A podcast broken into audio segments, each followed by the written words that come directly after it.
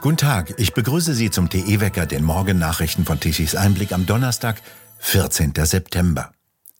Im Bundesland Brandenburg wird die AfD stärkste Partei. 32 Prozent der Befragten würden die Partei wählen, wenn am Sonntag in dem Bundesland Wahl wäre. Dies geht aus einer Umfrage hervor, die die Sender RBB 24 und Antenne Brandenburg für den sogenannten Brandenburg-Trend bei Infratest DIMAP in Auftrag gegeben haben. Das ist noch mehr als bei der letzten RBB-Umfrage im April und liegt mit vier Prozentpunkten über der Umfrage des Meinungsforschungsinstitutes INSA im Juli im Auftrag der Bild-Zeitung. Damit liegt die Partei in den vier Bundesländern Brandenburg, Thüringen, Sachsen und Mecklenburg-Vorpommern vorn. Die SPD, die in Brandenburg seit 30 Jahren regiert, käme in diesem Bundesland nur auf 20 Prozent. Nach der Umfrage sind nur noch die Hälfte der Bürger mit der Arbeit des Partei- und Regierungschefs Wojtke, SPD, zufrieden. 38 Prozent der Befragten hätten kein Problem mit der AfD in der Landesregierung. Darunter sind 37 Prozent der Freien Wähleranhänger und 24 Prozent Anhänger der CDU.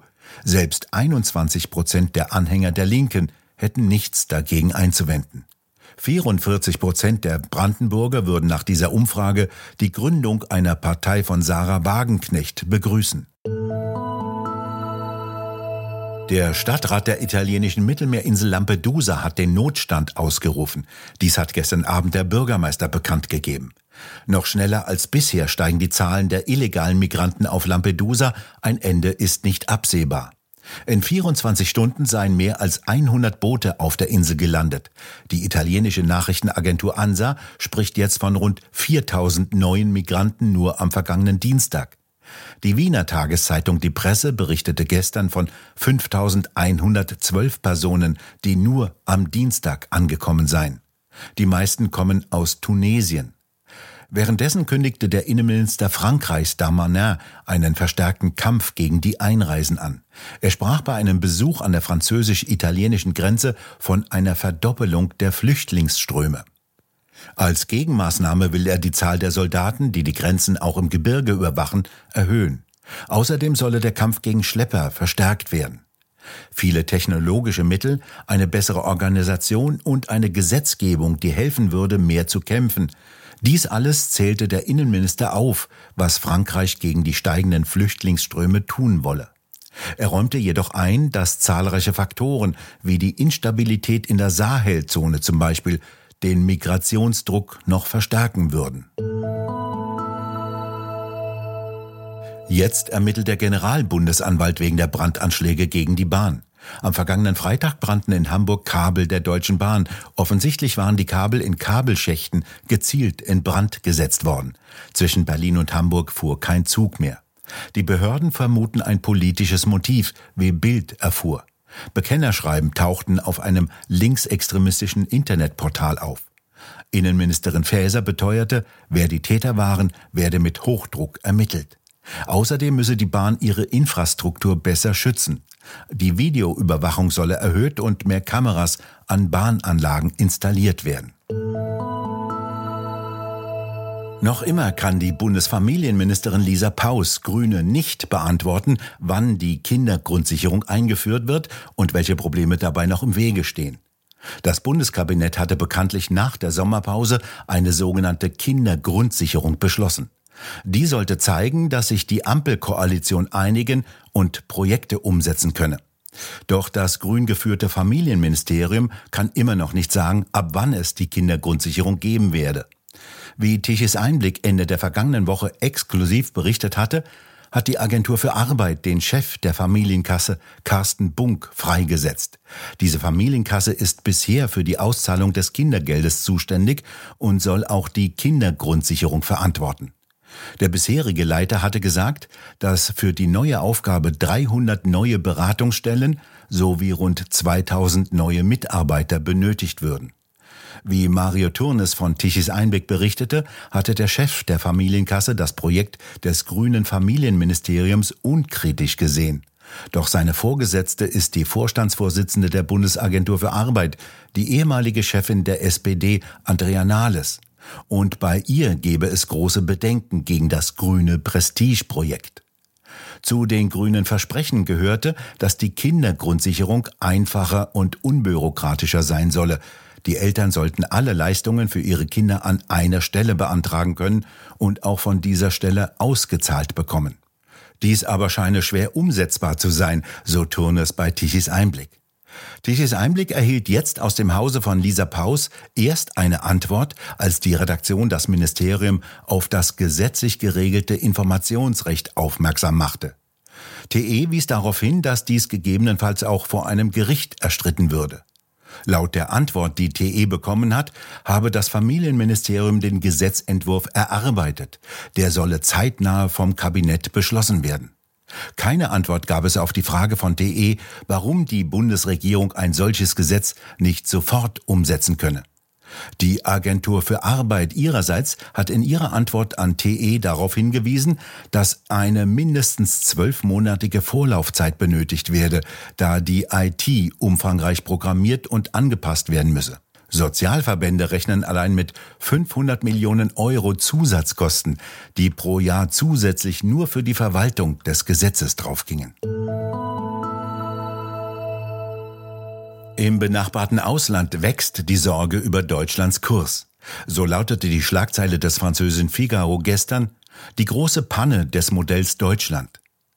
Geschwächt sowohl durch eine Abhängigkeit von China als auch aufgrund der schlechten Energiepolitik, so der Figaro, habe das europäische Schwergewicht Probleme, mit einer gelähmten Koalition wieder auf die Spur zu kommen. Das Blatt listet auf minus vier Prozent Wachstum, Schlusslicht der G7-Staaten mit einem Wachstum für die nächsten fünf Jahre unter dem der USA, Großbritannien, Frankreichs und Spanien. Mit einer unregierbaren Koalition zahle Deutschland den Preis für eine irrlichternde Energiepolitik, für seine Abhängigkeit vom Automobilsektor, dem auf China zugeschnittenen Wirtschaftsmodell und einem chronischen Mangel an Investitionen in die Infrastruktur. Der Wiederaufstieg gehe nur über Strukturreformen, schreibt der Figaro in einem weiteren Kommentar. Aber Deutschland sei unregierbar. Außerdem sei die Arroganz der Merkel-Ära wieder zurück. Europa habe sich den Interessen Deutschlands unterzuordnen.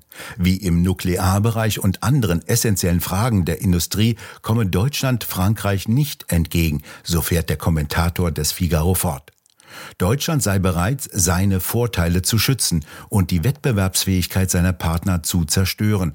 Es sei unfähig, die eigene zu verbessern, so der Figaro. Die Ampelkoalition hat bekanntlich Habecks Heizhammer verabschiedet. Darüber unterhielt sich Roland Tichy in Dresden auf einer Podiumsdiskussion. Frau Schröder? Ich würde noch gerne was zu diesem Thema Unabhängigkeit sagen, weil ich das ganz, ganz wichtig finde. Früher galt ja der Leitsatz, dass Eigentum unabhängig macht. Mhm. Und den ist der Staat, also unsere Bundesregierung dabei ja aufzubrechen.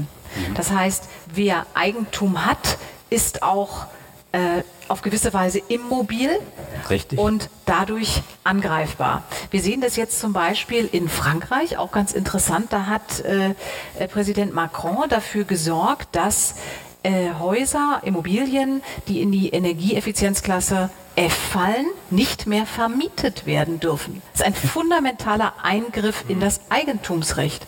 Also insofern, wir müssen da auch also flexibler auch, lernen zu denken. Uns, das ja. könnte auch bei uns kommen, ja. natürlich. Genauso wie man dann eben sagt, naja, wer nicht in der Lage ist, sein Eigenheim energetisch zu modernisieren, der muss es dann leider der Allgemeinheit zur Verfügung stellen. Ne? Wir haben ja eh Wohnraummangel, wie praktisch. Ja. Also da sind viele Dinge, die wir so im Hinterkopf behalten müssen. Und die Unabhängigkeit, ich gebe Ihnen prinzipiell recht, ist das oberste Ziel. Aber es kann sein, dass wir da etwas erweitert denken müssen. Die alten Kategorien nach dem Motto, ich habe mein Eigenheim und damit bin ich sicher, die gelten leider bei dieser übergriffigen Politik nicht mehr. Das vollständige Gespräch können Sie sich ab heute Abend auf der Webseite tichiseinblick.de unter der Rubrik TE Talk ansehen. Das Wetter beruhigt sich nach den teilweise turbulenten Zeiten wieder. Die Kaltfront ist abgezogen und ein neues Hochdruckgebiet über Nordosteuropa gewinnt die Oberhand. Aus Südosten kommen wärmere und trockene Luftmassen herein. Es wird größtenteils wieder sonnig und trocken, vielfach herrscht noch dichte Quellbewölkung als Nachwehen der Kaltfront, die sich im Laufe des Tages meist auflösen. Die Temperaturen bewegen sich von 18 Grad im Norden bis zu 24 Grad im Breisgau. Zum Wochenende hin steigen die Temperaturen wieder teilweise auf 30 Grad im Süden an. Und ein Blick auf die Windkarte zeigt, Nichts ist es mit dem Wind oder fast nichts. Der reicht jedenfalls nicht aus, die 30.000 Windräder in Bewegung zu versetzen. Dabei sollen die doch Deutschland mit Strom versorgen. Daher zum Energiewendewetterbericht von Tichys Einblick. Gestern Mittag benötigte Deutschland um 12 Uhr eine elektrische Leistung von knapp 71 Gigawatt. Die konventionellen Kraftwerke wurden wieder etwas hochgefahren. Sie lieferten um 12 Uhr eine elektrische Leistung von 29 Gigawatt. Denn all die vielen Photovoltaikanlagen konnten nur 16 Gigawatt um 12 Uhr liefern und um 19 Uhr nichts mehr. Der Wind frischte etwas auf. Die rund 30.000 Windräder konnten um 12 Uhr mittags gerade einmal 9 Gigawatt an elektrischer Leistung liefern. Den gesamten Tag über mussten die europäischen Nachbarn mit Strom aushelfen. Sogar am Mittag um 12 Uhr, also normalerweise zu einem Zeitpunkt, da die sogenannten Erneuerbaren viel liefern. Es kamen 5,5 Gigawatt an elektrischer Leistung über die Grenzen. Dies zu einem satten Strompreis von rund 94 Euro pro Megawattstunde. Der stieg abends um 19 Uhr auf sogar 153 Euro pro Megawattstunde an. Früher galten 60 Euro pro Megawattstunde als durchschnittlicher Stromhandelspreis. Habeck, Claudia Kempfert und all die anderen Energiewender preisen, dass bereits Anlagen der Windindustrie mit 64 Gigawatt Leistung und Photovoltaikanlagen mit insgesamt 66 Gigawatt an Leistung installiert sind. Macht zusammen fast 130 Gigawatt an installierter Leistung. Sollte doch für Deutschland reichen. Das erzählt Klimaminister Habeck und sein Ministerium gerne. Wenn Sie das sehen oder hören, rennen Sie, so schnell Sie können, schalten Sie so schnell wie möglich aus. Denn gestern Mittag konnten sie nur 25 Gigawatt an Leistung liefern. Es kommt beim Strom nicht darauf an, was Kraftwerke könnten, sondern was sie können. Und wenn Wind und Sonne nichts liefern, dann nutzen all die vielen schönen Anlagen nichts, die Habeck so gerne einweiht. Überdies steht erst der Herbst mit seinen herbstlichen Hochdruckwetterlagen und der Windstille bevor. Und die Sonneneinstrahlung ist auch drastisch gesunken. Viel Spaß beim Energiewenden. Wir bedanken uns fürs Zuhören. Schön wäre es, wenn Sie uns weiterempfehlen. Weitere aktuelle Nachrichten lesen Sie regelmäßig auf der Webseite tichiseinblick.de und wir hören uns morgen wieder, wenn Sie mögen.